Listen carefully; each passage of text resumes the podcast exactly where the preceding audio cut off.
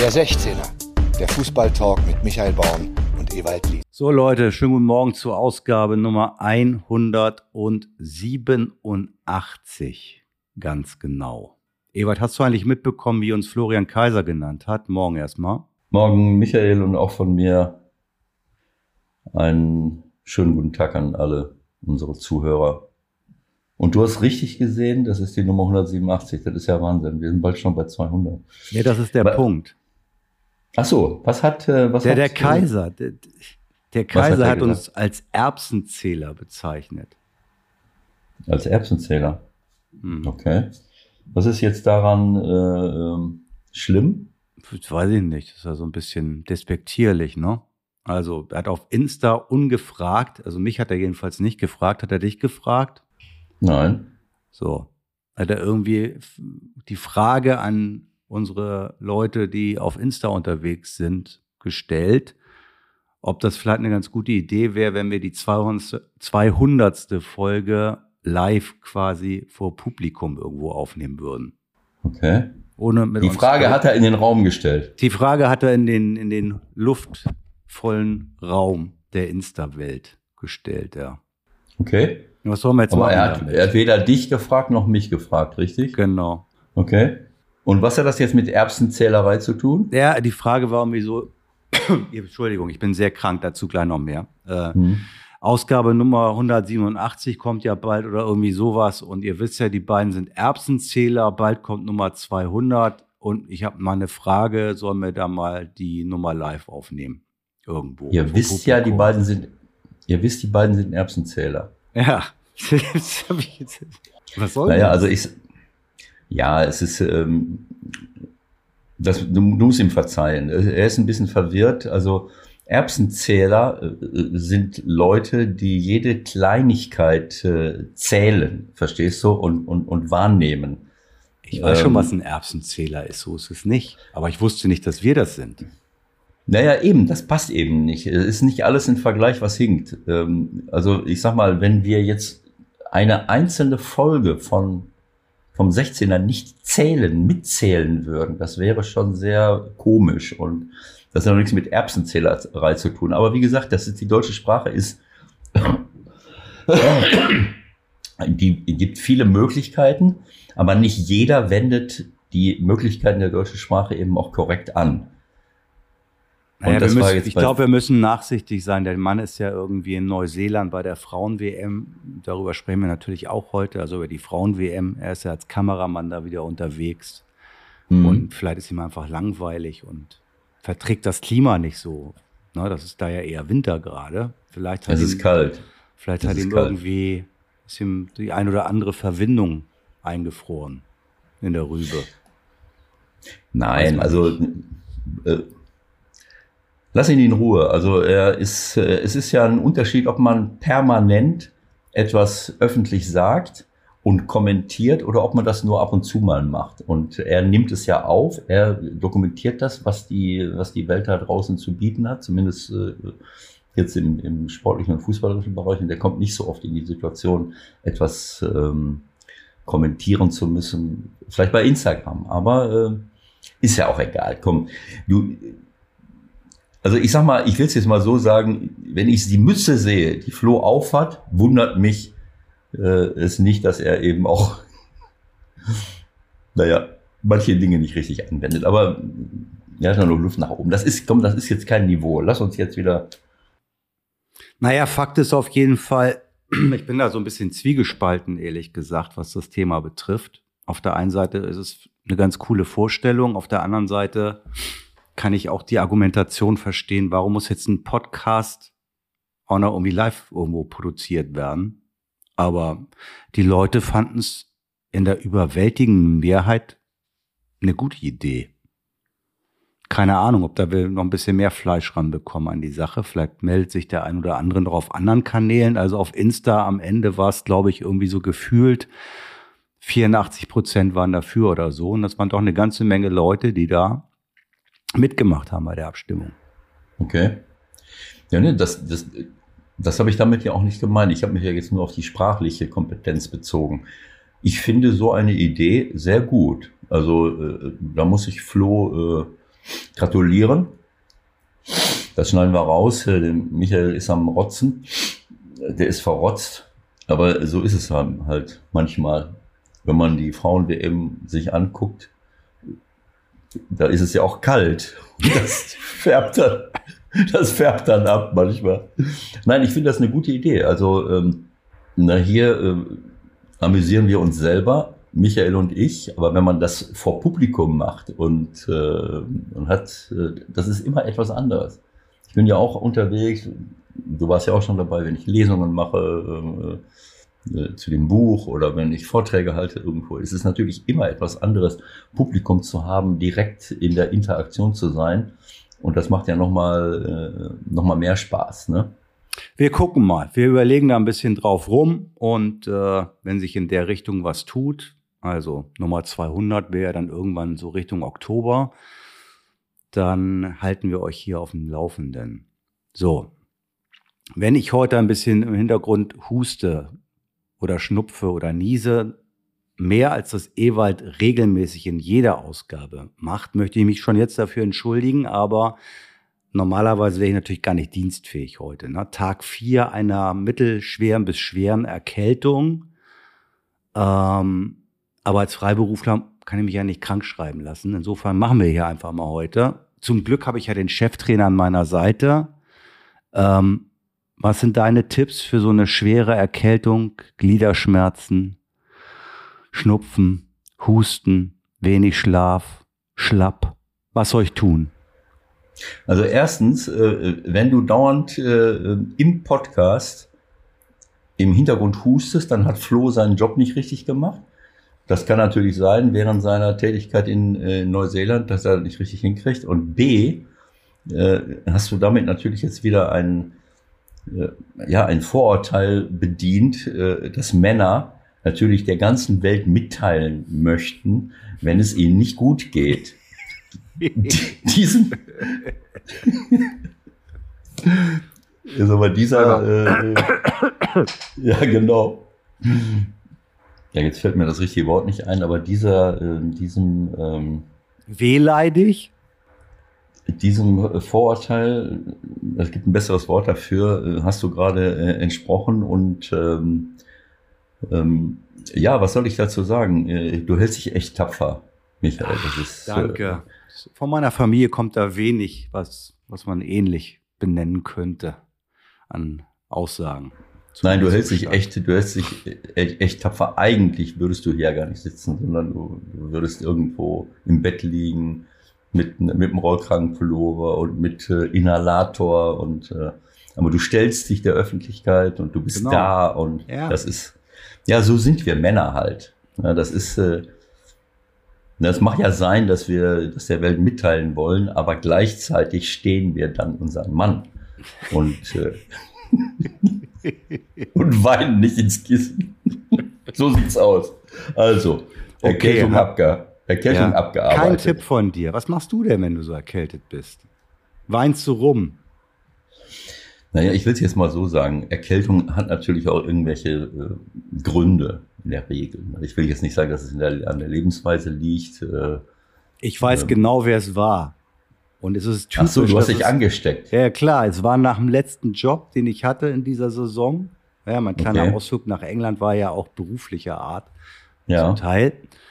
Und ich bin ziemlich sicher, dass ich angesteckt worden bin von einem Kind, das vor mir saß im Flieger am Fenster, das sich mhm. bei der Landung umgedreht hat und mir gefühlt zehn Sekunden lang ins Gesicht gehustet hat. Und du hattest dein und du hattest die. Ich hatte den, keine äh, Maske auf. Den Mundschutz, die Maske nicht auf. Nein, das ist, glaube ich, wirklich, das ist, glaube ich, eine Erkenntnis. Vielleicht muss man im Flieger und in der Bahn doch die Maske aufsetzen. Unter Umständen. Aber das ist natürlich oft so. Ne? Auch bei uns äh, Enkelkinder, wenn die, äh, wenn die verrotzt sind äh, oder Schnupfen haben, die, diese Dinge werden hin und her getragen. Das ist, das ist offensichtlich so. So, Schluss jetzt mit dem Rumgejammer. Jetzt geht's los hier. Genau. Der, der denkt der ein oder andere, der heute zum ersten Mal dabei ist bei dieser grandiosen Fußballsendung. Was wollen die beiden Opas eigentlich? Mir jetzt genau. erzählen, dass sie erkältet sind oder was? Genau. Gut, wo fangen wir an? Oh, Zweite so Liga. Saudi-Arabien, Kane, Liverpool, Frauen-WM. Frauen-WM, komm. Frauen-WM. 10 Millionen, über 10 Millionen dabei bei Deutschland gegen Kolumbien. Die zugeschaut haben. Ja. Von mhm. wegen, das interessiert ja vielleicht keinen so. Gut, dann fangen wir mit der Frauen-WM an. Also, ähm, ich liebe ja solche Ereignisse, weil, äh, weil man, wenn man, wenn man dann mal nicht genau weiß, was man gerade machen soll, dann kann man sich immer vor den Fernseher setzen, zumindest zu bestimmten. Irgendjemand zu spielt immer irgendjemand spielt immer oder du kannst die Zusammenfassung gucken, dann sage ich in die Mediathek und schaue, wie war, wie hat der gespielt, wie hat jener gespielt. Das ist so, das, das begleitet mich und das, ich meine, wir sind ja schon seit Jahrzehnten dabei und WMs, äh, EMs, äh, auch Olympische Spiele, alles was mit Sportereignissen, überregionalen Sportereignissen zu tun hat, das, ich liebe das, weil weil man dann immer mal sagt, ach guck, jetzt schau doch mal rein, ist irgendwas live, kann man sich noch was angucken, was da passiert, ach, mein Weitsprung war das. Und die haben so und so gespielt. Also das habe ich sehr gerne. Ich kann natürlich nicht jedes Spiel gucken äh, oder will auch nicht jedes Spiel gucken, äh, weil ich eben auch ein paar andere Sachen zu tun habe, aber ich habe alle Zusammenfassungen mir angeguckt, ich habe einige Spiele live gesehen, man bekommt einen guten, äh, einen guten Eindruck. Und das ist, äh, das ist, äh, ja, und es gibt, glaube ich, keine Kleinen mehr. Es gibt so gut wie keine Kleinen mehr, um Berti Vogts hier nochmal zu zitieren. Während wir hier aufnehmen, spielt Panama gegen Frankreich und Panama führt nach zwei Minuten mit 1 zu 0 durch Cox. Jetzt kommst du, Ewald. Hast du nicht mitbekommen, ne? Habe ich dich mal auf dem falschen Fuß erwischt, was die Frau. Ja, das habe ich jetzt. Ich habe. Ja. Ist doch scheißegal, so. nur so am Rande in der Gruppe ist es ja auch noch richtig spannend mit äh, Jamaika und Brasilien und Frankreich könnte theoretisch auch noch rausfliegen, wenn die da verlieren sollten. Also mal gucken. Äh, stimmt. Panama hat keine Chance mehr, aber ähm, könnte Frankreich ärgern. Das ja, ist dann ja also, wiederum für die deutsche Mannschaft. Damit hast du eine, eine, einen zweiten Themenkomplex angesprochen, außer der männlichen Wehleidigkeit hast du die ähm, Erfolgsausrichtung, die Erfolgsorientierung im Sport und insbesondere im Fußball äh, angesprochen. Das ist so ein, äh, ich will dir das überhaupt nicht vorwerfen. Äh, es geht ja auch im Sport darum, erfolgreich, äh, erfolgreich zu sein.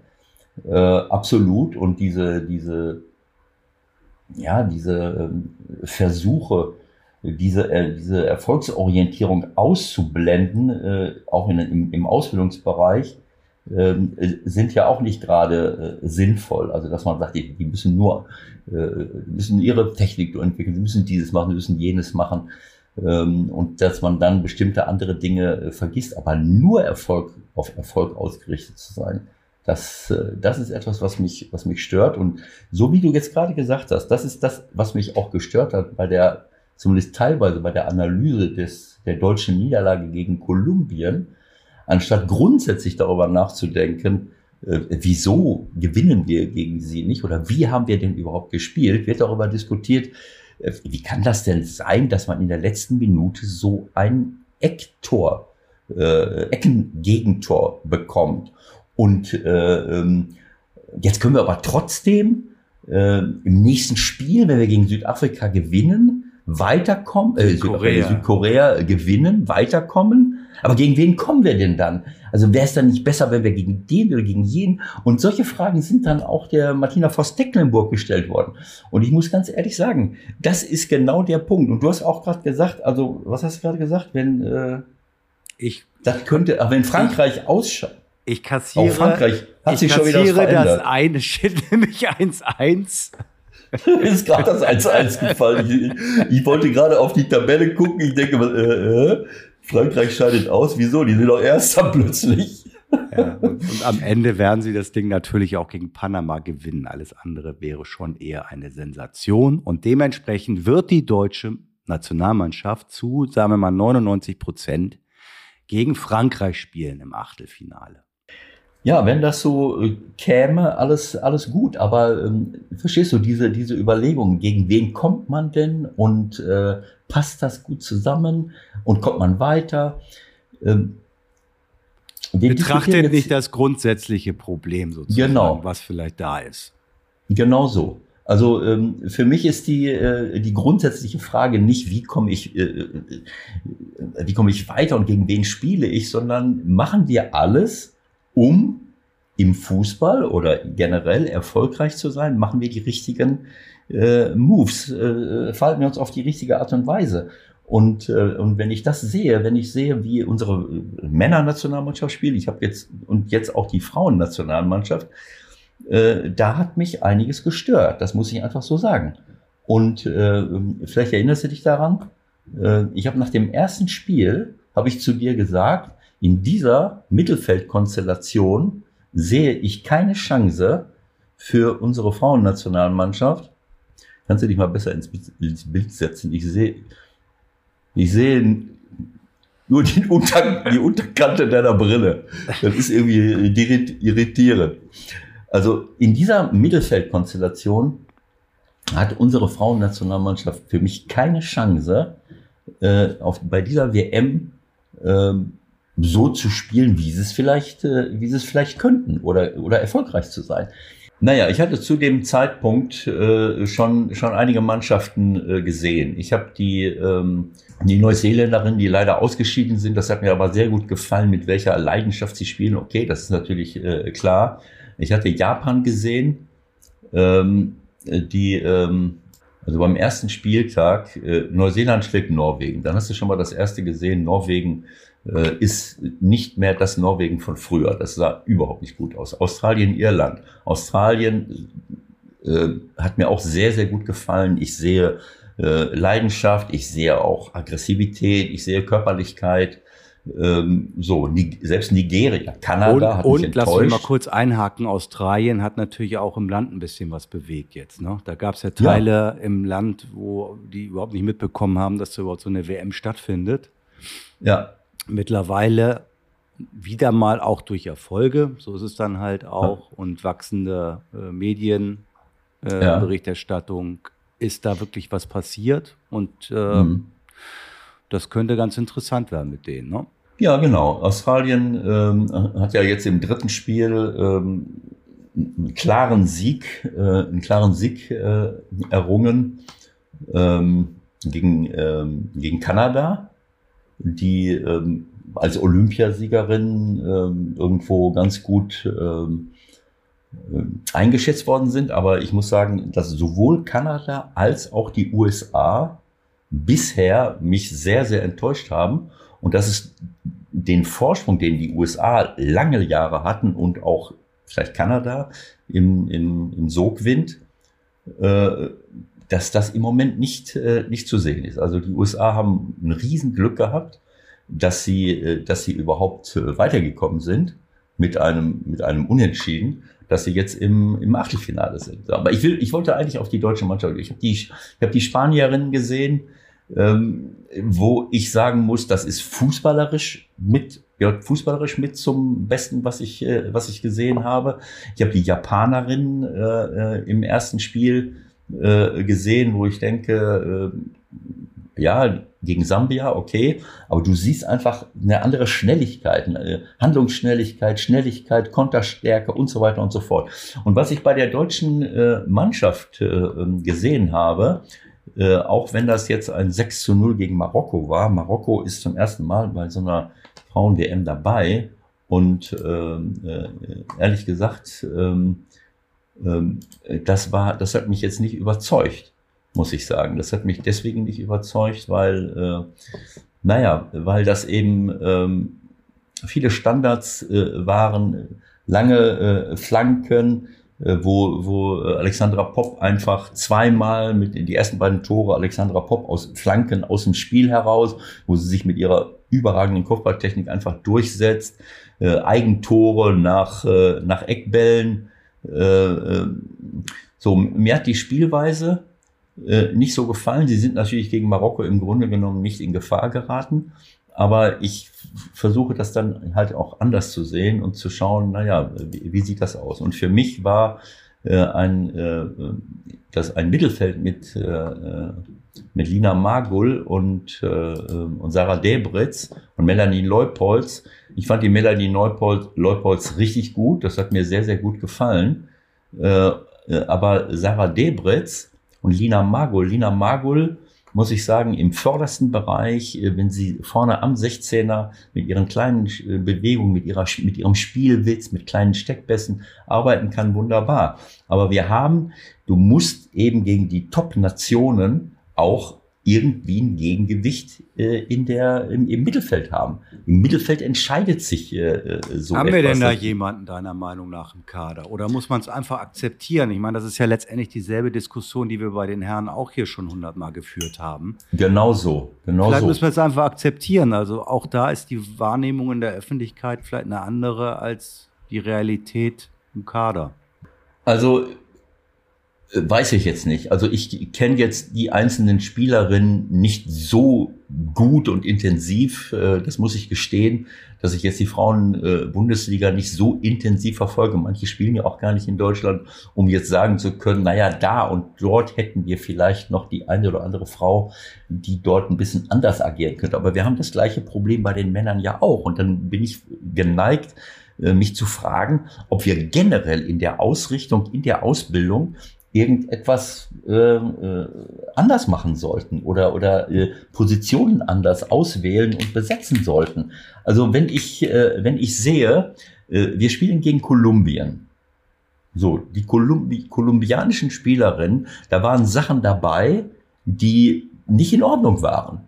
Da war vielleicht sogar eine Tätigkeit gegen Alexandra Popp dabei. Aber, also ich fand es jetzt, ich habe es nicht 100 Prozent verfolgt, aber sagen wir mal, ich habe schon das meiste gesehen und also so dramatisch fand ich jetzt, nein, nein, jetzt nein. auch nicht, wie es im Vorfeld gemacht wurde. Also da wurde ja die absolute Schlägertruppe angekündigt. Also. Ja, richtig, richtig. So, also ähm, das wollte ich ja gerade erklären. Also es, äh, es sind Sachen dabei gewesen, die nicht in Ordnung waren. Da waren ein paar Sachen nicht in Ordnung, äh, wie, wie da zur Werke gegangen wurde. Äh, aber ähm, ich will es jetzt mal so sagen, ähm, das ist mit zunehmender Professionalisierung auch im Frauenfußball äh, nicht zu äh, äh, so einer Entwicklung ist nicht aufzuhalten. Das heißt, dass du, dass du schnellere, äh, zweikampfstärkere, ähm, aggressivere Spielerinnen bekommst, gegen die du dich durchsetzen musst, die dich auch äh, äh, am Fußballspielen hindern können und hindern wollen. Das ist eine Entwicklung, die mit zunehmender Professionalisierung natürlich, es ist mehr Geld im Spiel, das habe ich auch schon oft genug gesagt, bisher war noch nicht flächendeckend so viel Geld im Spiel. Je mehr Geld im Spiel ist, umso aggressiver wird das Ganze auch werden. So, aber äh, ich habe das Gefühl, dass wir äh, uns äh, ähm, in diese Richtung nicht mehr so äh, äh, weiterentwickelt haben. Und das ist bei den Männern genau das Gleiche. Das ist bei den Männern genau das Gleiche. Wer recht, weißt du was? Ja. Ja. Weißt du, weißt, was mir noch aufgefallen ist? Ähm, ohne dass wir jetzt in eine, in eine komische Richtung gehen wollen, aber ja. ich fand es auffällig. Wir haben ja oft auch drüber gesprochen. Wir haben es von den Frauen auch selbst hier gehört bei uns schon bei ein, zwei Gesprächen. Äh, es gibt sicherlich weniger Schauspiel, es gibt weniger lang liegen bleiben, es gibt weniger Simulation. Aber ich finde, bei der WM ist schon auffällig, dass dort auch recht leicht, sagen wir mal, gefallen wird. Stichwort Berührung. Ist dir das auch aufgefallen? Berührung, Absolut. Berührung und dann schnell hinfallen. Ja, äh, ich habe da ja schon bei der EM im letzten Sommer darauf hingewiesen. Das habe ich bei einigen gesehen äh, bei den Engländerinnen auch, äh, habe ich das äh, jetzt besonders kritisiert, dass da so, so einige äh, Schauspielereien dabei waren. Aber das kann man nicht äh, auf irgendjemanden äh, ähm, beschränken. Du hast völlig recht. Das ist, äh, das gehört aber, aber auch mit dazu. Äh, es heißt immer, die Frauen spielen den schöneren Fußball, die sind äh, äh, nicht so wehleidig und machen dieses und jenes. Aber dieser Aspekt, das das stimmt auch, aber dieser Aspekt setzt sich auch immer mehr durch. Das ist, äh, das ist absolut richtig. Aber lass mich noch mal das ganz kurz erklären. Ich bin, äh, also wenn ich gegen Kolumbien spiele und ich weiß, wie die Kolumbianerinnen spielen, die haben äh, diese Kleine von äh, Caicedo von Real Madrid, die da auch dieses Traumtor schießt. Ähm, okay, äh, das ist eine richtig gute äh, Stürmerin. Dann haben sie vorne drin äh, diese ähm, ähm, also weiß ich gar nicht mehr, wie sie heißt, die ist genauso groß, wenn nicht sogar noch größer wie die Ale als die Alexandra äh, Pop. Äh, ähm, Und das hat dann auch dazu geführt, und hinten hatten sie auch zwei äh, äh, große Innenverteidigerinnen, dass die Alexandra bei den Standardsituationen nicht so zum, äh, äh nicht so zum Tragen äh, äh, äh, gekommen ist. So, aber ich weiß, dass sie aggressiv spielen und dass sie körperbetont sind. So, und dann höre ich, klar, äh, der Martina werden die Fragen gestellt, aber dann höre ich im Vorfeld immer, dass wir, dass wir sagen, wir dürfen ihnen nicht die Möglichkeit geben, uns so zu bearbeiten. Äh, und das heißt, was heißt das? Dass man schneller abspielt, dass man sich nicht auf Zweikämpfe einlässt, ähm, dass man, äh, äh, weißt du, was ich meine? So, das war für mich die Diskussion, die aus der Mannschaft herauskam und auch von, äh, von der Trainerin, von Martina.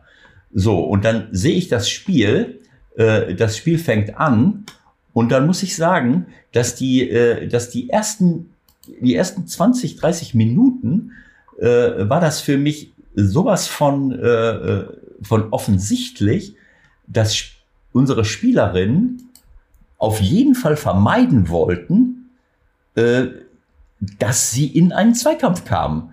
Dass die, äh, weißt du, was ich meine? Dass sie, wenn, wenn sie angespielt wurden, die Clara Bühl zum Beispiel, die in dem ersten Spiel, äh, natürlich ist sie dort auch in Ruhe gelassen worden, aber in dem ersten Spiel äh, äh wirklich eine tolle Form gezeigt hat, auch die, auch die Jule Brandt. Äh, alle haben versucht, so schnell wie möglich abzuspielen und äh, dann habe ich so eine, ich will nicht sagen Angst, aber das ist so, weißt du, wenn du, äh, wenn du nicht, äh, wie soll ich es sagen, wenn du dem aus dem Weg gehen willst, dass dich irgendjemand berührt, dann bist du nicht bei dir selber. Dann, dann, dann zeigst du eine gewisse Angst, anstatt es auch mal auszuhalten. Wenn jemand dich wirklich umtritt, dann dann kriegt er eine gelbe Karte und kann es beim zweiten Mal nicht mehr machen. Aber es ist ein hektischeres Spiel und das ist mir von Anfang an aufgefallen. Das hat mir überhaupt nicht gefallen, dass wir dadurch äh, als Mannschaft äh, nicht, äh, ja, nicht dagegen gehalten haben. So, jetzt, jetzt muss man sagen, äh, wir haben äh, in der Aufstellung gegen, äh, gegen äh, Kolumbien äh, mit der ähm, der Lena ähm, Oberdorf wieder die, äh, die etatmäßige Sechserin zurückbekommen. Aber ich muss ehrlich sagen, ich hatte zu dem, in dem Moment, als ich gesehen habe, Lena kommt zurück, die ja nun längere Zeit verletzt war. Lena ist auch unverdächtig, besonders schnell zu sein. Aber sie ist mit großem Abstand die zweikampfstärkste Spielerin, die wir haben, die auch in Situationen, manchmal übertreibt, das ist völlig klar, aber in vielen Situationen einfach ihren Körper einsetzt, äh, ihre, ihre, äh, ja, jemanden wegdrängt, äh, Bälle erobert, etwas, was du einfach auf der Position brauchst. Aber dann hätte ich gedacht, okay, ähm, Sarah Debritz in dem Moment, jetzt wenn ich mal persönlich werden darf, äh, wäre dann für mich die Frau gewesen, die ich nicht aufgestellt hätte, sondern hätte mit Melanie Leupolz weitergespielt. Vielleicht sehe ich jetzt irgendwas falsch, dass die Melanie nur äh, klar vor der Abwehr spielen kann wie die Leder Oberndorf. Aber äh, auf diese Art und Weise hatten wir gegen äh, Mayra heißt die, äh, heißt die Frau, die ganz vorne spielt, hatten wir gegen Kolumbien mit Magul, Oberndorf und Debritz drei langsame Spielerinnen im, im zentralen Mittelfeld. Und das kannst du nicht kompensieren. Das ist eine, äh, du kannst so gegen Top-Mannschaften, die schneller sind, da, da spielt das Fußballerische gar nicht mal so eine große Rolle, wenn du nur auf, äh, äh auf die Technik von Margol und Debritz setzt. Ähm, und wenn dann mal der Ball weg ist, kommst du nicht mehr hinterher, äh, bist du eigentlich äh, chancenlos. Das wäre jetzt gegen Kolumbien, ähm, äh, war es jetzt nicht so, dass die permanent äh, 100 Torchancen hatten, aber ich sehe das generell so von der von der Ausrichtung her und von der von der Aufstellung her und auch von der Art und Weise her, welche Spielerinnen wollen wir denn da eigentlich haben? Einen, einen schönen reinen Fußball spielen, wunderbar, aber am Ende muss man sich auch durchsetzen. Und äh, ich fand vorne Brand, Bühl, äh, die haben es wirklich gut gemacht. Äh, die, äh, die Clara äh, hat äh, äh, hat leider jetzt gegen Kolumbien ein bisschen mehr Angst gezeigt, sie ganz schnell die Bälle weggespielt, oft. Ja, also das hat mir nicht gefallen. Und ich glaube, dass wir einfach von, vom Durchsetzen her, von dieser Kampfbereitschaft her, äh, von dieser Einsatzbereitschaft her in den letzten Jahren, auch bei den Herren, viel verloren haben. Dafür waren wir früher bekannt. Äh, irgendwann mal hieß es, wir, äh, wir spielen nicht gut und, und sind nur aggressiv und haben Weltklasse Innenverteidiger, bla bla bla. Das, diese Diskussion kennen wir. In den 2000er Jahren haben wir dann angefangen, keine Innenverteidiger mehr besonders auszubilden. Ab und zu hatten wir noch mal welche, aber da ging es immer mehr um Spielaufbau, um Spielgestaltung. Und im Mittelfeld ist es so, über auf allen möglichen Positionen. Am Ende des Tages haben wir äh, immer besser Fußball gespielt.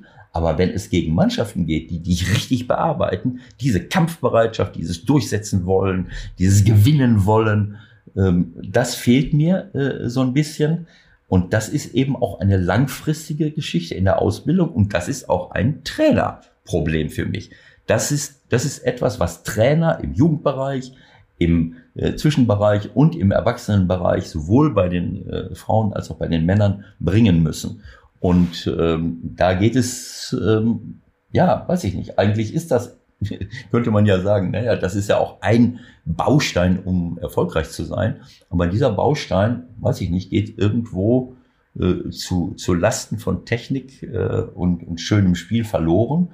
Und dann gucken wir uns an und denken, naja, was machen wir denn jetzt hier? Wieso können wir nicht es hat ja auch Gründe gegeben, ich habe diese Spiele nicht gesehen, aber gegen Sambia, was im Vorfeld der WM, haben sie auch schon Probleme gehabt. Und das Gut. konnte man jetzt gegen Kolumbien sehen. Kurzer Einschub.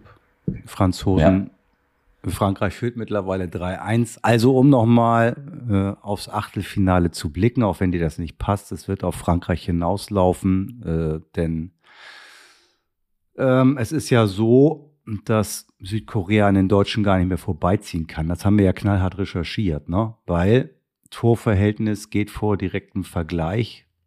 Wie war das Ergebnis, das passieren müsste, damit Südkorea uns noch überholen kann? Ja, wir hatten eigentlich davon gesprochen, wenn, wenn Deutschland Südkorea schlägt.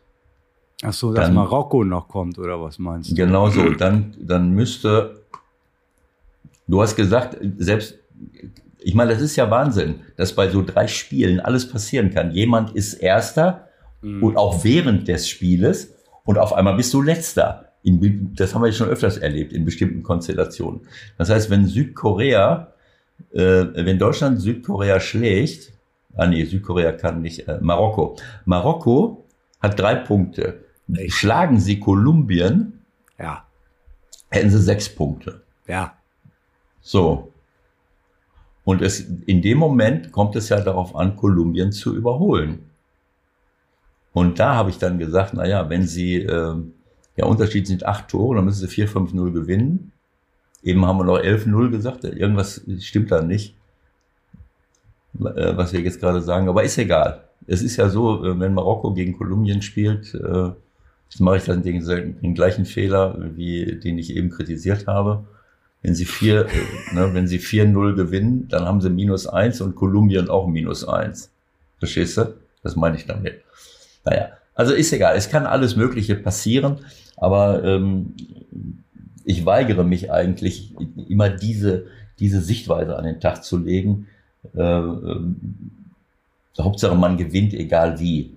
Äh, ja, was würdest du denn jetzt empfehlen? Du bist ja unser Cheftrainer. du bist ja unser Cheftrainer. Also, Michael, Südkorea, ich, Südkorea. Südkorea, Südkorea habe ich äh, äh, zweimal gesehen. Die haben zwar null Punkte, ja. aber die haben null Punkte deshalb, weil die die Hütte nicht treffen. Die sind ähnlich wie die Japanerinnen, schnell, die sind beweglich, die sind schlecht, schwer zu packen. Die haben, äh, ich, jetzt muss ich mal eben gucken, welches, welcher Spieltag, äh, ähm, welches Spiel das war. Äh, einmal 0-1, einmal 0-2 verloren. Anders geht's nicht bei 0-3 Toren. So, genau. Südkorea gegen Marokko. Verlieren sie 0 zu 1. Marokko hat ein riesen Glück gehabt und Südkorea hat gedrückt, gedrückt, gedrückt. Sie, äh, aber sie treffen aus drei Meter den Möbelwagen nicht. Und das ist dann oft der, ähm, Ne, das kann den Unterschied äh, halt, halt ausmachen. Also du glaubst, also, dieses Deutschland gegen Südkorea, das hatten wir bei den Herren vor gar nicht allzu langer Zeit mal bei einer WM, wenn ich mich recht entsinne, und dann war Feierabend danach. Ja, das kann man jetzt nicht, äh, das kann man jetzt nicht vergleichen. Aber äh, du hast gesagt, es gibt keine kleinen mehr. Aber wenn du dir die äh, die Tabellen anschaust, dann siehst du schon, äh, dass alles Mögliche passieren kann. Aber ähm, du siehst halt äh, immer weniger Unterschied äh, im, im, körperlichen Bereich. Klar, wenn die jetzt nicht in großen Ligen spielen, äh, dann, dann ist das natürlich schon äh, irgendwann mal zu sehen. Aber du siehst oft den Unterschied im Abschluss, in der Durchsetzungsfähigkeit, äh, Tore zu erzielen. Äh, dann, da kannst du dich oft noch retten, ähm, selbst wenn du gegen Mannschaften spielst, die halt äh, gar nicht so viel schlechter sind äh, als du. Aber du hast trotzdem, China sieht nicht so, äh, so gut aus, Haiti äh, ähm, hat, äh, hat auch noch, hat keinen einzigen Punkt geholt, obwohl es auch manchmal nicht so schlecht aussah. Also zu sagen, es gibt keine Kleinen mehr, das würde ich nicht ganz so, äh, würde ich nicht ganz so sehen. Naja, bei einem solchen äh, Riesenfeld gibt's natürlich kleine wie. Klar.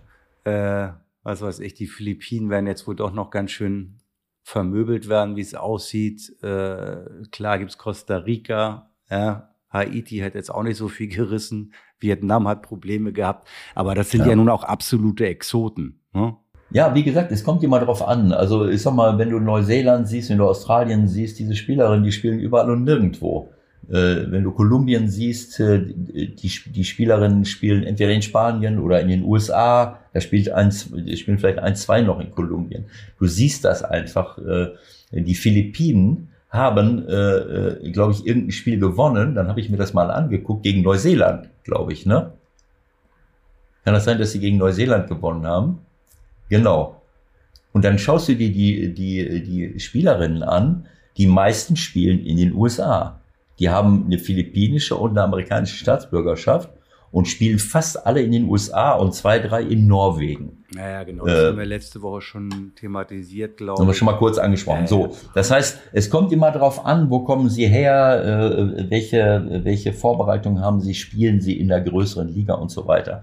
Aber wie gesagt, insgesamt gesehen muss ich sagen, Norwegen war, auch wenn sie jetzt weitergekommen sind, ich habe keine Ahnung, wie sie das jetzt äh, hingekriegt haben, durch den Sieg gegen die Philippinen, aber die waren vorher wirklich nicht, nicht besonders, äh, besonders gut. Kanada und Kanada hat mich sehr enttäuscht, sind auch ausgeschieden.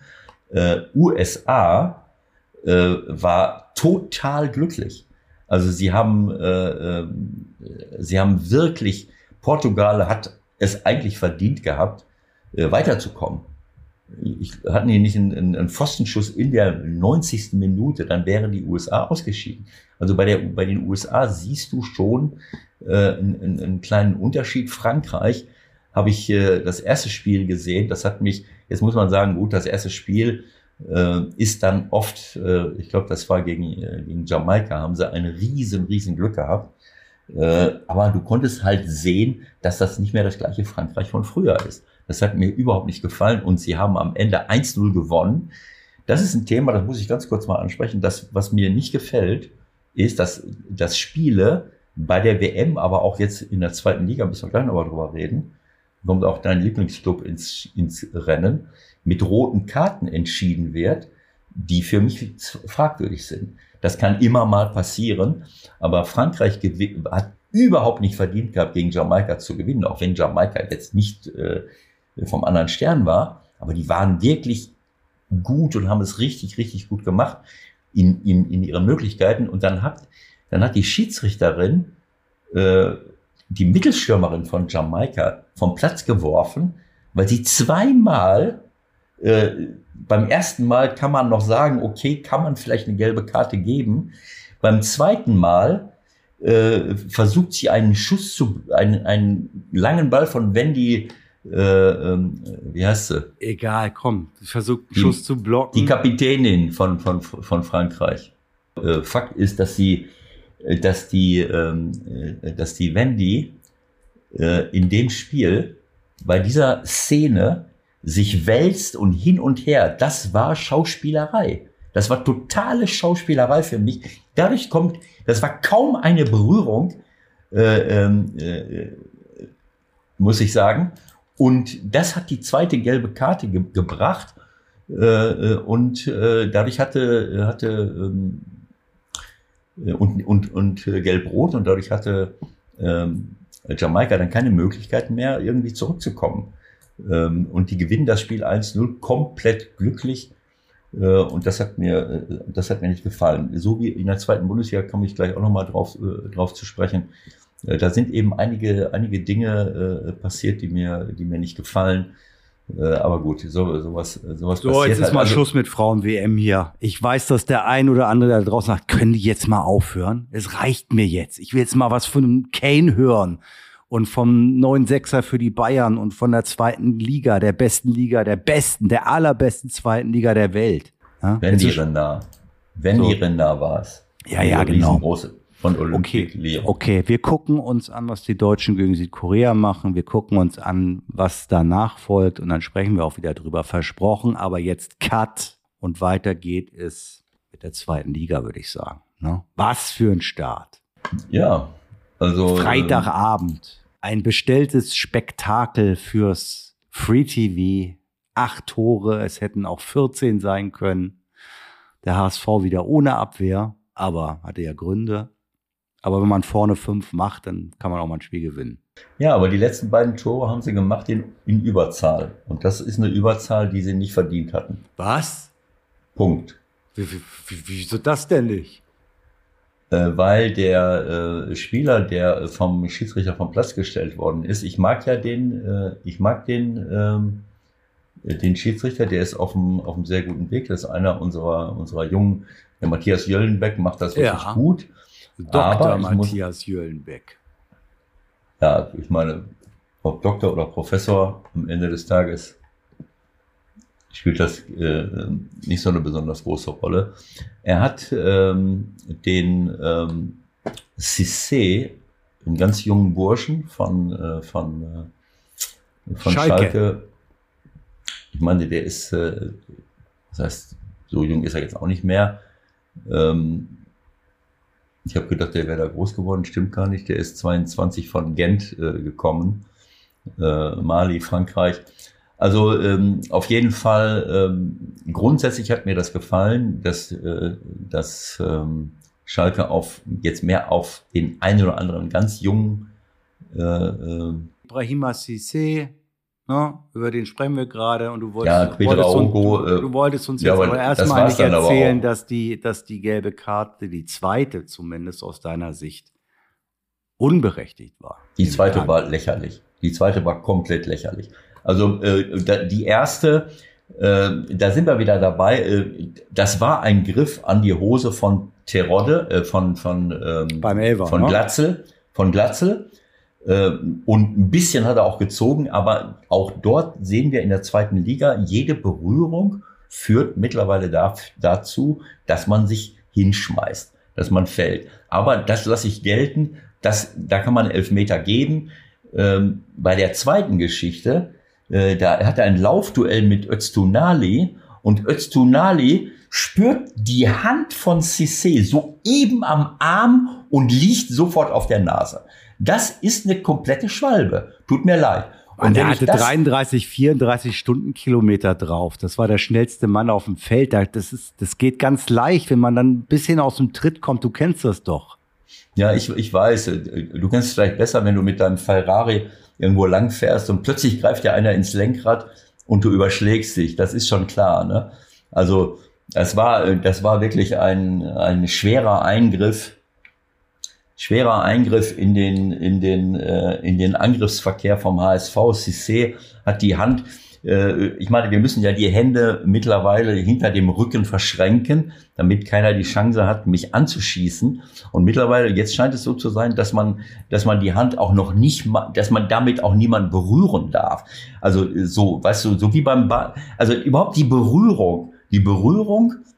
Ich zitiere unseren gemeinsamen Freund Christian Streich. Ich habe immer gedacht, es müsste faul dabei sein. Äh, aber scheinbar nicht. Das ist eine Fehlentscheidung von Jöllenbeck gewesen.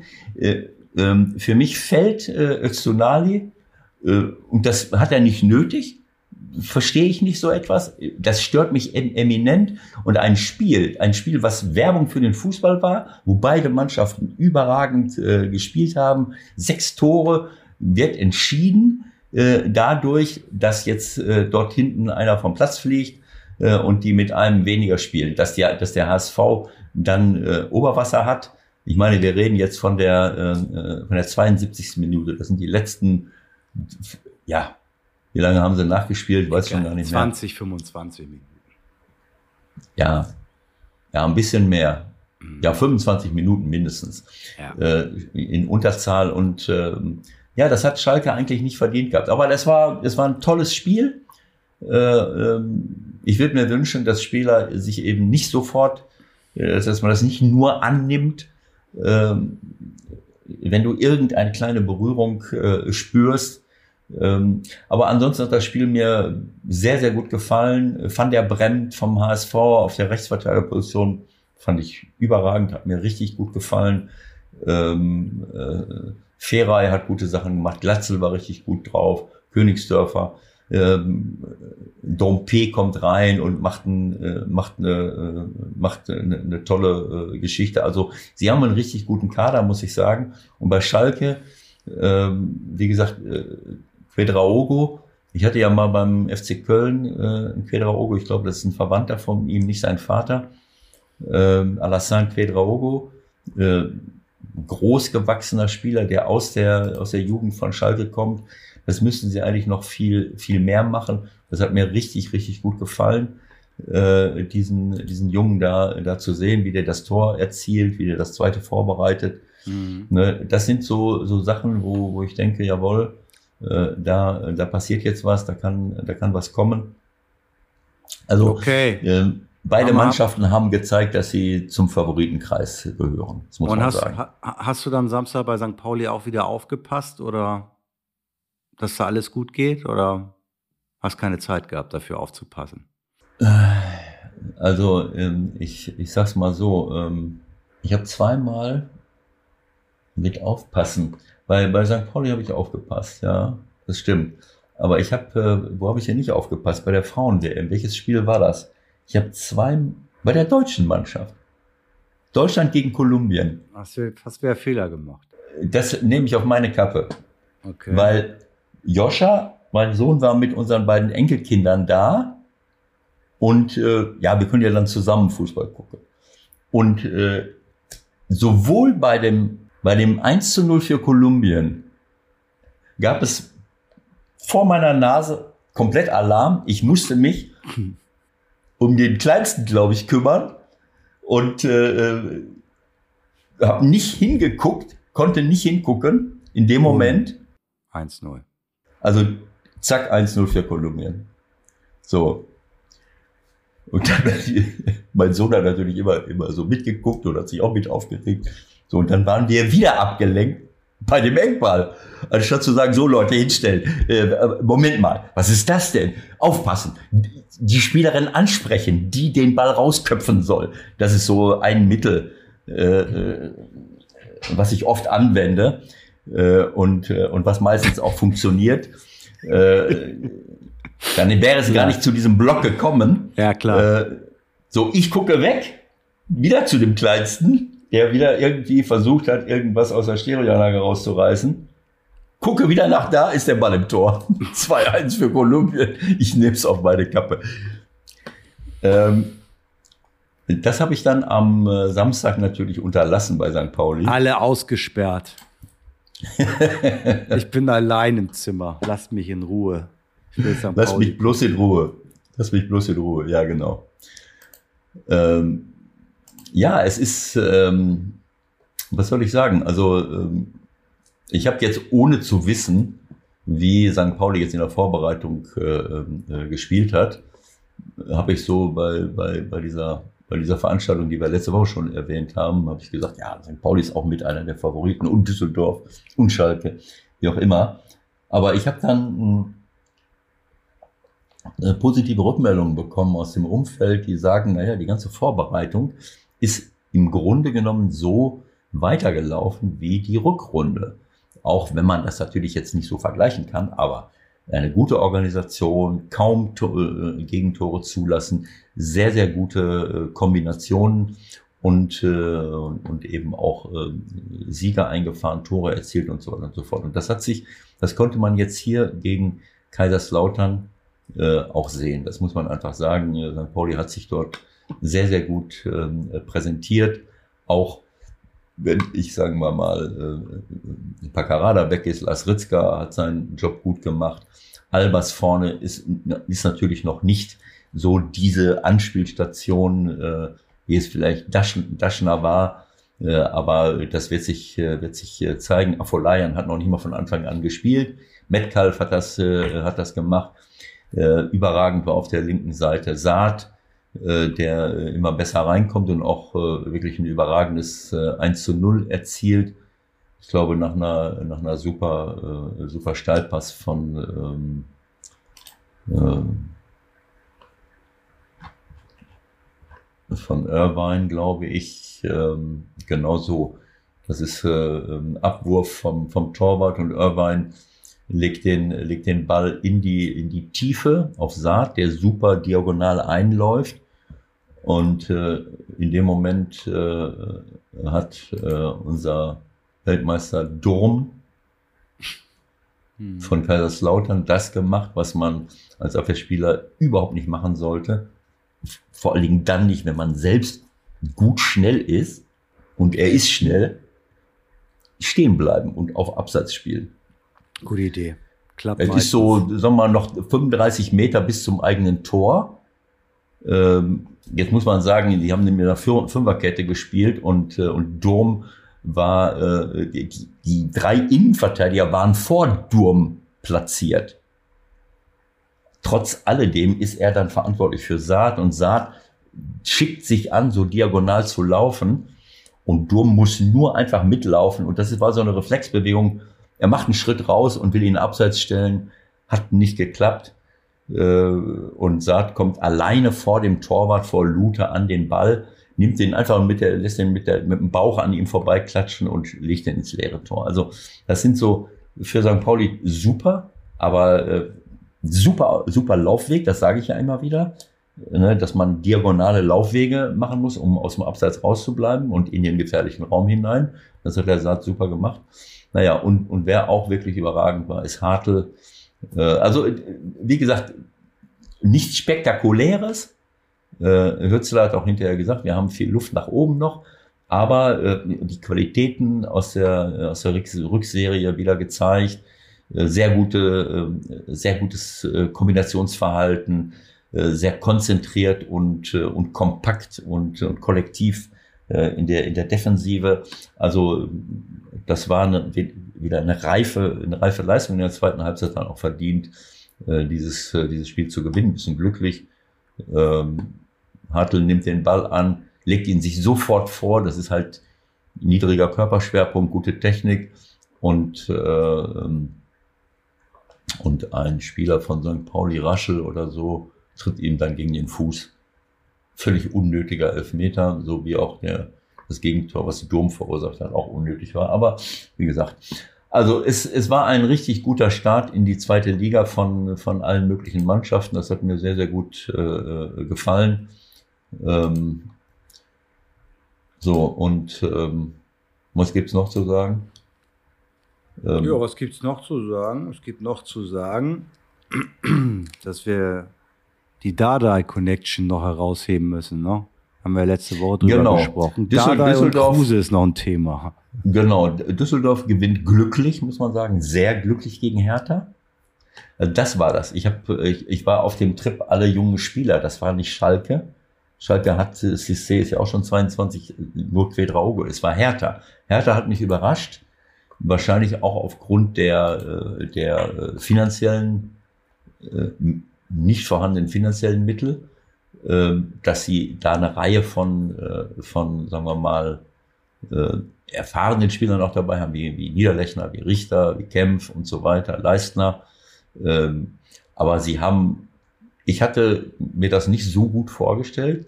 Sie haben wirklich auf Augenhöhe agiert.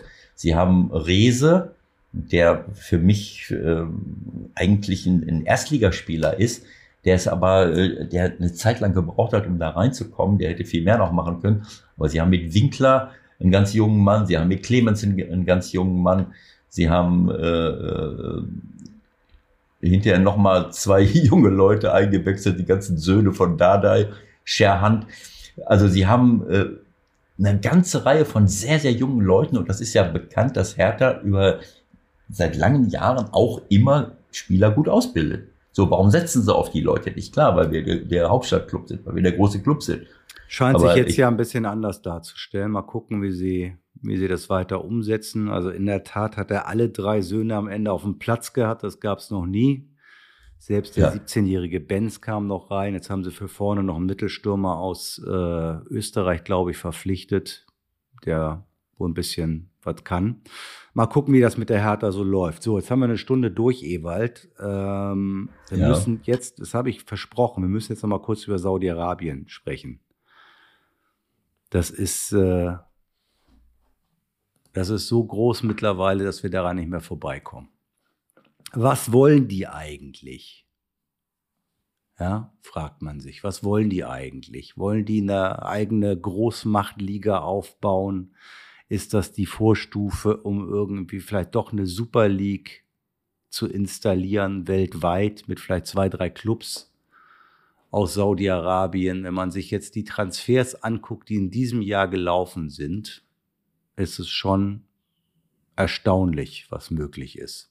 Sollte ich mal kurz ein paar aufzählen, dass, dass wir alle so, also, äh, dass wir alle so Fesel, auf, dass wir Fredel, alle so auf Fredel, einem Friedel oder Fredel, Fredel Fesel ist ein äh, die nur die Älteren unter uns werden ihn kennen, ist ein singender Kabarettist aus Bayern, der irgendwann mal das Lied äh, äh, in einem Lied gesagt hat, für Geld, da lässt sich vieles kaufen, auch Leute, die dem Ball nachlaufen. Und, und wenn ich das jetzt so sehe, äh, muss ich sagen, also ich habe Verständnis, ich habe für alles Verständnis.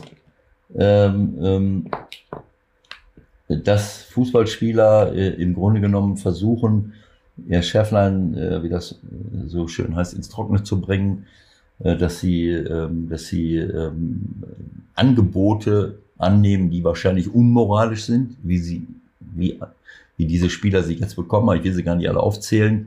Ich meine, wen haben wir da? Kulibali von Chelsea, halb Chelsea ist da hingegangen. Also ich sag mal kurz ein paar Namen und was halt erstaunlich ist, dass jetzt ja wirklich auch viele dabei sind, die im besten Fußballeralter sind, wie es so schön heißt. Also nicht 30 plus X, sondern also Mares zum Beispiel von Man City. Gut, der ist 32, aber eher noch Kategorie sehr, sehr, sehr guter Spieler.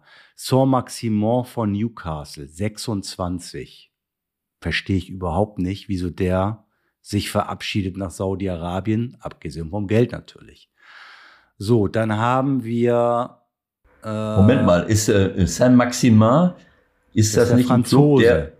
Ja, ist das nicht der Club, der auch von der vom Südafri vom saudi-arabischen Staatsfonds finanziert wird, oder habe ich da was falsch in Erinnerung?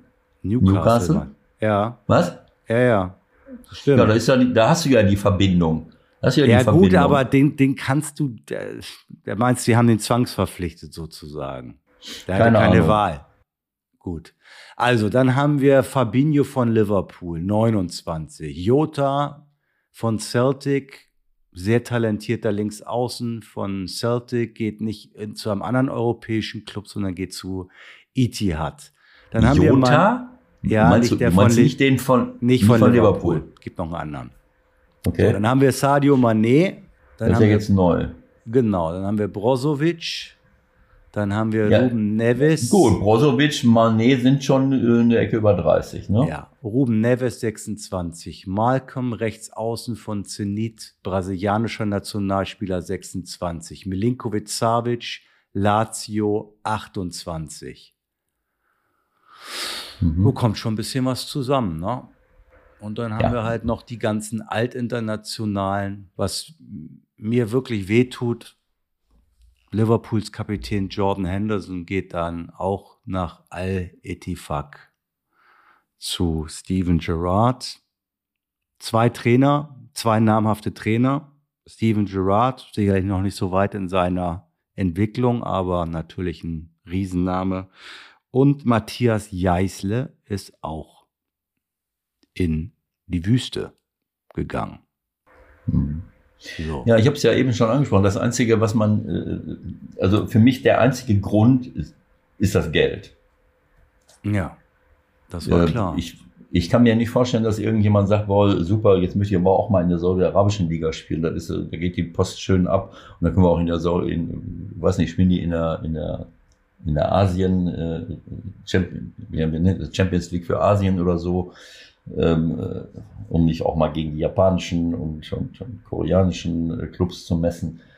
Äh, also ich, mir fehlen die Worte im, im, im Grunde genommen. Ne? Also einerseits habe ich Verständnis dafür, dass jemand sagt, okay, ich lebe nur einmal, glauben jedenfalls die meisten. Ähm, und äh, wenn ich jetzt hier, keine Ahnung, was die denen für Angebote machen, ne? aber äh, wenn ich von Liverpool, Man City, Chelsea und was weiß ich weggehe, also ich wo mir schon das es ist wo bei schon das Geld an den Ohren ja, rauskommt. Ja, aber bei den ne? meisten ist es wohl wirklich so, dass es halt eine für fünf, sechs, sieben, achtfachung des bisherigen Gehalts ist. So, und wenn du halt bei Wolverhampton eine Million, sagen wir mal zwei Millionen verdient hast und dann kriegst du 16 netto, ja, dann mhm. muss sich jeder auch selbst mal fragen, was das so mit einem machen würde. Ja, das äh, sage ich ja. Einerseits kann ich das verstehen, dass die Leute sagen, damit uh, that made my day, that, that makes my life. Danach, uh, nach einem Jahr bin ich durch, wenn ich, uh, wenn ich ein bisschen aufpasse, wie auch immer. Ähm, und ähm, kann sein, dass die nächsten Sommer alle wieder hier sind. Das glaube ich ähm, eben nicht. Möglich ist es, aber ich habe irgendwie das Gefühl, dass das anders laufen wird als in China. Da war das ja wirklich relativ schnell vorbei wieder. Ne? es gab ja in Dubai, Abu Dhabi oder wo war das? Da hatten wir auch plötzlich Katar, da hatten wir doch auch, nee, Abu Dhabi, Dubai, glaube ich, ne? Da hatten wir dann plötzlich ein paar äh, ältere Spieler, die dann da äh, aufgelaufen sind. Also, ja, aber nochmal, das hat jetzt ja eine ganz andere Qualität. Also die haben klar. schon bis jetzt, glaube ich, 450 Millionen äh, investiert an Transferausgaben. Und die äh, Transferzeit für Saudi-Arabien, das hat, glaube ich, Klopp angesprochen, dauert auch drei Wochen länger als das europäische Fenster, was ja auch wieder ein bisschen stinkt, auf Deutsch gesagt. Ne? Warum mhm. machen die nicht alle zeitgleich dicht? Also es ist sicherlich nicht zum Vorteil von, von europäischen Clubs, wenn sie, wenn sie in Verhandlungen gehen mit dem einen oder anderen Spieler. Okay. Naja gut, vielleicht ist das Ganze auch ein, ein an langer Hand äh, gehegter Plan von, äh, von Infantino, äh, die arabische Welt äh, zu, zu, zur führenden äh, Fußballregion äh, der Welt äh, zu machen.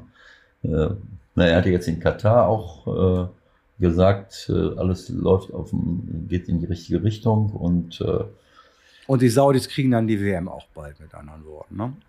Was weiß ich? Äh, ich habe keine Ahnung. Also ich muss ganz, ich muss ehrlich sagen, ich habe keine Ahnung, äh, wie das da, wie das da aussieht. Äh, da werden sicherlich auch Spiele sein vor vollen Stadien. Weiß ich jetzt nicht.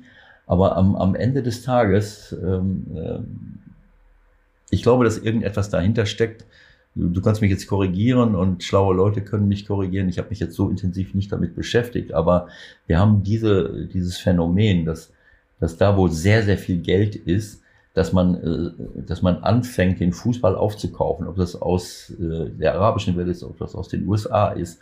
Und jeder hat andere äh, Motive. Es gibt das Motiv, einfach mal bekannt zu werden und, und das über lange Jahre einen Verein zu, zu pushen und dann bin ich plötzlich im Rampenlicht, wie so ein, wie so ein Hobby.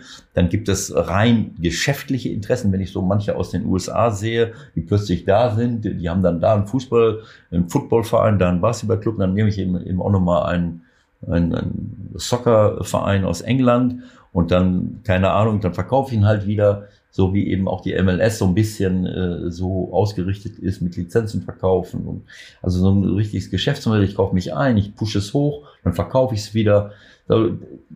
Über, so, das ist ein Motiv. äh, für mich in der arabischen Welt, das habe ich bisher so wahrgenommen, wenn ich sehe, was hat Katar mit was hat Katar mit Paris Saint-Germain gemacht, was hat ähm, Abu, was Abu Dhabi mit Man City gemacht, ähm, äh, was, äh, was macht Saudi-Arabien mit Newcastle. Äh, irgendwo wird, ist es doch relativ klar, dass man investiert in, in Top-Clubs in Europa um den, den Fuß in die Tür zu stellen, um vor Ort da zu sein, um andere Geschäftsmodelle zu erschließen, um mit dem Geld, ich, ich kann Kontakte knüpfen, das ist ja eine wunderbare Angelegenheit, äh, äh, Katar, Paris, die wissen, dass die fossilen Brennstoffe in ihrer Region irgendwann mal nicht mehr, äh, das heißt irgendwann mal, das ist ja jetzt schon im Grunde genommen so, äh, nicht mehr die Zukunft sind. Also müssen sie gucken, dass sie das viele Geld, was sie jetzt schon haben, äh, so anlegen, äh, dass sie etwas, äh, dass es, dass es eben weitergeht. Ob ich Immobilien kaufe, ob ich Firmen kaufe, ob ich mich an Häfen beteilige, ich habe keine Ahnung.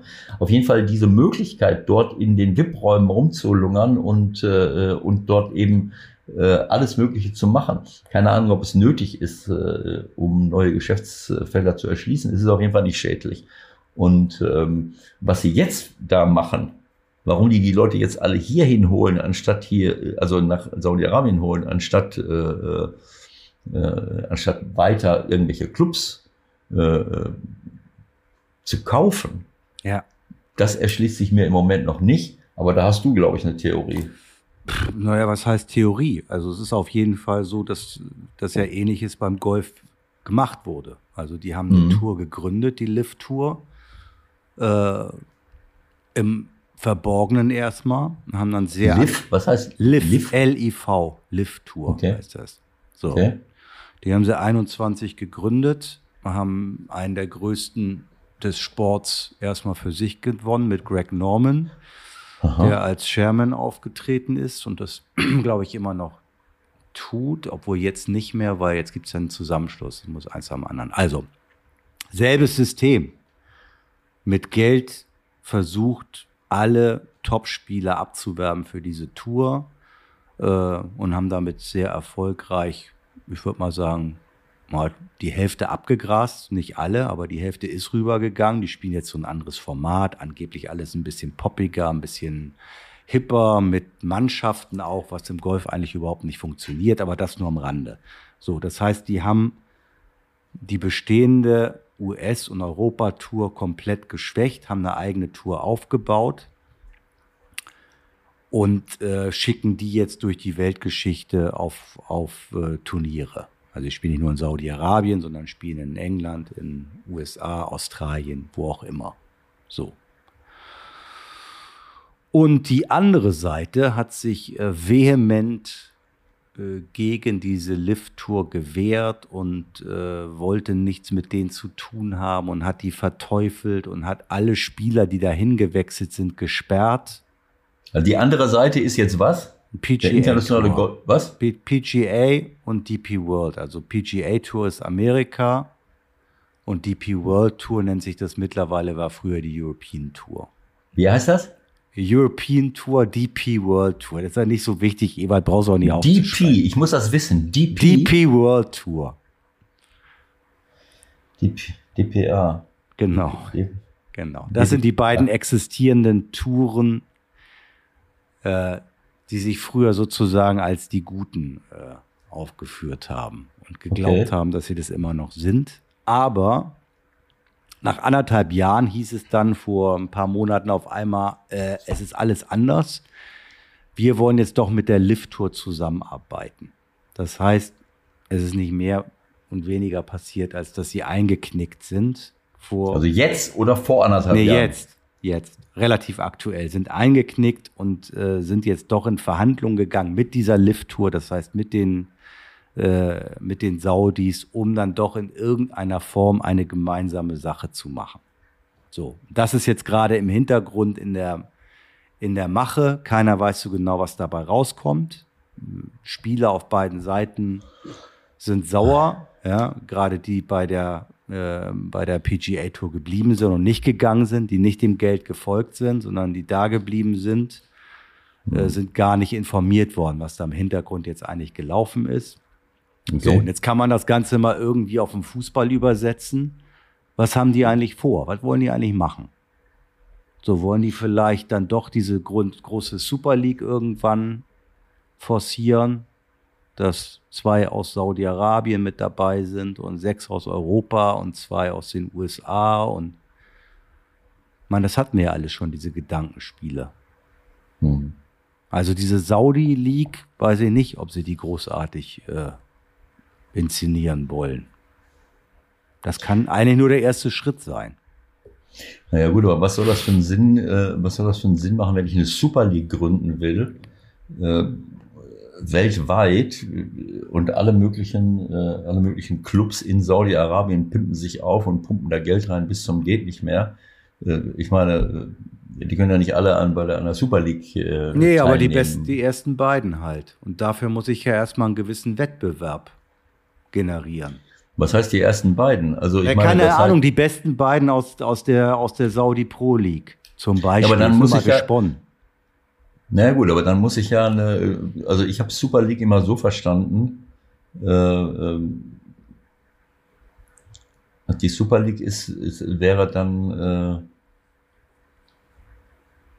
wäre statt des nationalen Wettbewerbs. Ist ja auch, ne? ist ja auch, ist ja auch nur ein Gedanke irgendwie. Aber damit mhm.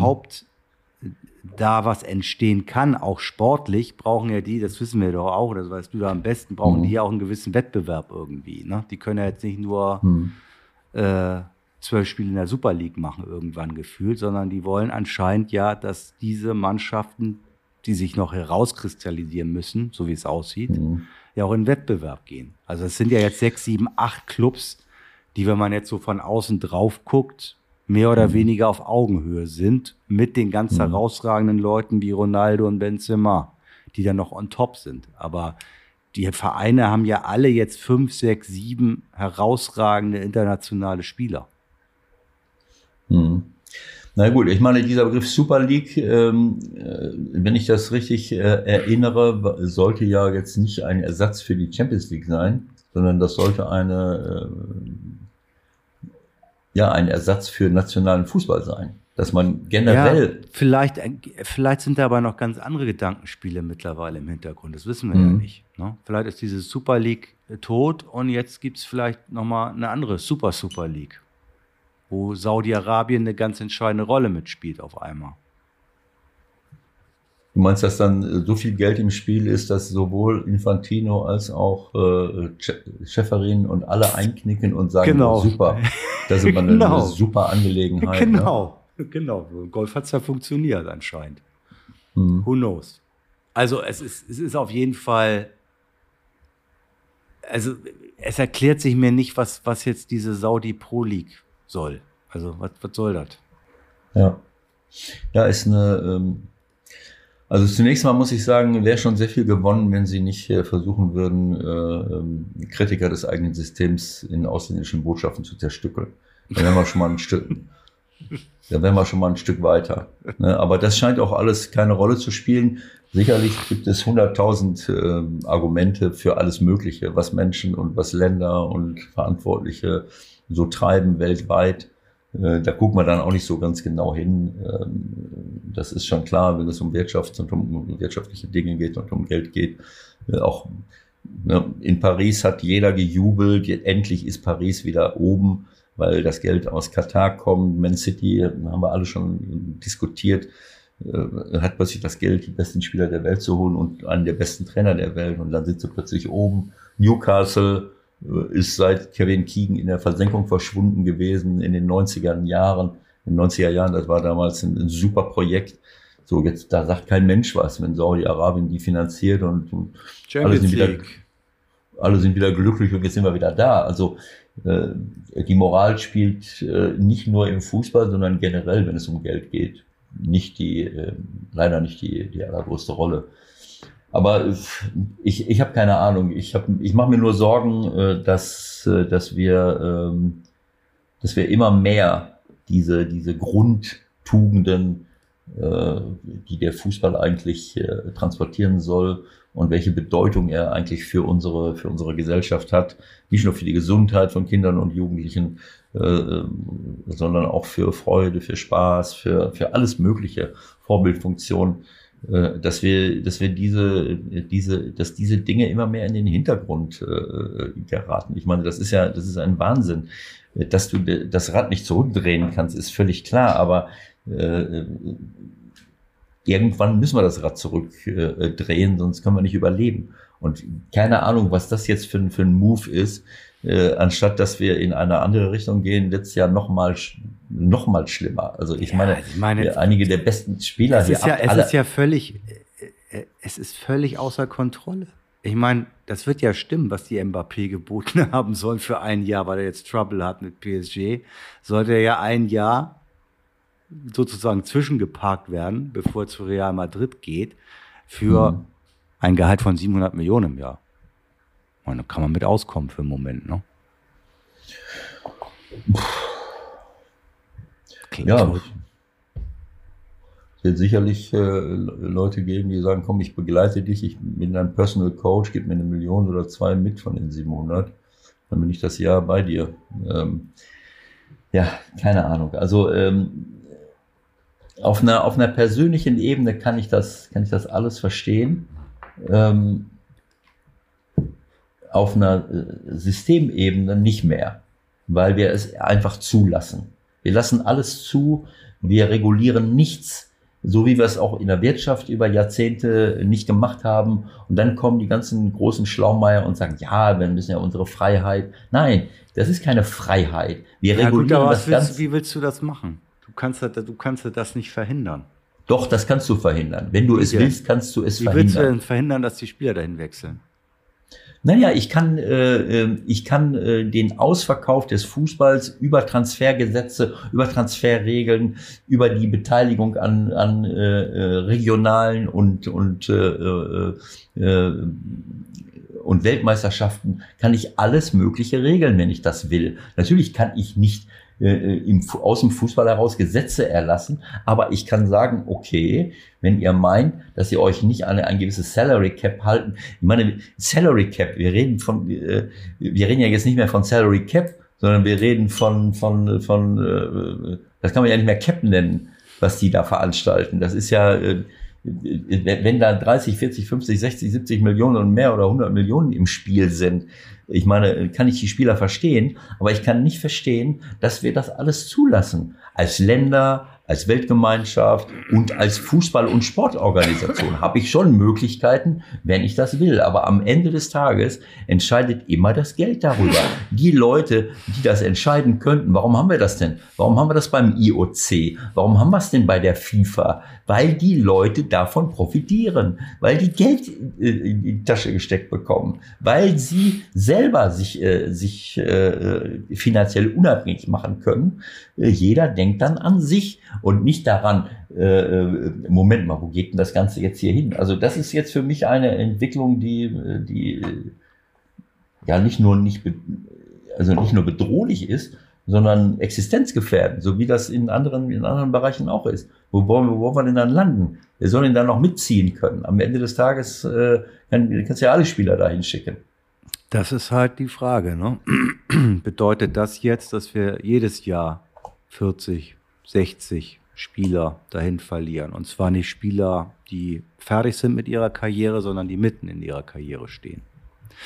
Okay, wir gucken uns das weiter an ähm, und machen jetzt langsam mal Schluss. Kane übrigens noch nicht zu Bayern gewechselt, ne? falls du Interesse hast an dieser Information. Die wird ja jeden Tag ungefähr 700 Mal gespielt auf allen Kanälen. Ist noch nicht vollzogen. Naja, Xavi Alonso ist ja auch nicht Trainer bei Borussia Mönchengladbach geworden. Aber das, äh, das, das kannst du, glaube ich, in diesem Falle nicht vergleichen. es ist ein bisschen ja, mehr stimmt. dran. Ein kleines es ist ein bisschen mehr dran. Es gibt, äh, äh, ja, keine Ahnung. Hat der, hat Bayern Verhandlungen aufgenommen oder ist das nur auf dem Mist von Uli Hoeneß gewachsen? Nein, ach, Ewald, du musst auch manchmal ein bisschen so links und rechts gucken. Ne? Ja, was denn? Was Ach, ist passiert? Ist scheißegal, die waren da drüben und haben verhandelt und jetzt äh, haben sie wohl 90 geboten und Tottenham will 100 und was weiß ich. Aber ich denke, sie werden sich irgendwie einigen und Kane hat gesagt, wenn ich bis zum 13. August äh, das Ding nicht vollzogen habe, dann bleibe ich bei Tottenham. Also der hat ja auch ein gewisses Druckmittel in der Hand, nämlich wenn er noch einfach ein Jahr bleibt, dann ist er nächstes Jahr ablösefrei. So. Okay. Und er hat Ja. sich wohl entschieden, Bayern oder gar nichts. War das nicht schon mal irgendwas bei Pep? Xavi oder nix oder so, ne? Egal. Ich weiß es nicht mehr. Nee, Thiago, Also. Thiago oder nix. So war's. Egal. Ja, ja. Gut. Wie dem auch sei. Okay. Ja, Was liegt an heute noch? Was treiben wir noch Schönes? Ich kuriere mich natürlich aus und dann fahre ich irgendwann mal in Urlaub, hoffentlich Ende der Woche. Und du musst wieder Ja. ackern? Ja, ich, ich, ich muss gucken. Ich bin jetzt hier noch wieder, wieder an meinem Hintergrund siehst, hier in Mönchengladbach, aber ähm, irgendwann muss ich wieder Richtung Ostwestfalen und äh, ich bin mal gespannt. Es geht ja jetzt, äh, es geht ja jetzt los, es geht ja weiter. Äh, auf die Bundesliga müssen wir noch ein, müssen wir noch ein bisschen weiten, äh, warten, aber die zweite Bundesliga geht weiter. Äh, die dritte, äh, die dritte Liga äh, fängt, äh, fängt am, am Wochenende an. Also äh, jetzt, jetzt geht das wieder los. Das Ganze nimmt dich, äh, nimmt dich gefangen. Ähm, ja, haben wir, ähm, haben wir noch äh, äh, DFB-Pokal, bevor die Bundesliga Nein, wie losgeht? immer, Ewald, wie immer natürlich haben wir DFB-Pokal, bevor die Bundesliga losgeht. Aber jetzt haben wir erstmal ein bisschen Pause. Wenn ihr wollt, schreibt uns doch mal auf Kanälen, die ihr so äh, verfolgt und wo sie, ihr so unterwegs seid zum Thema ähm, mal 16er live irgendwo. Ja, nein, vielleicht. Bis jetzt positive Resonanz von den allermeisten und äh, wir denken ein bisschen drauf rum und melden uns auf jeden Fall wieder in der nächsten Woche. Bis dahin viel Spaß. Tschüss. Viel Spaß, Leute. Ciao.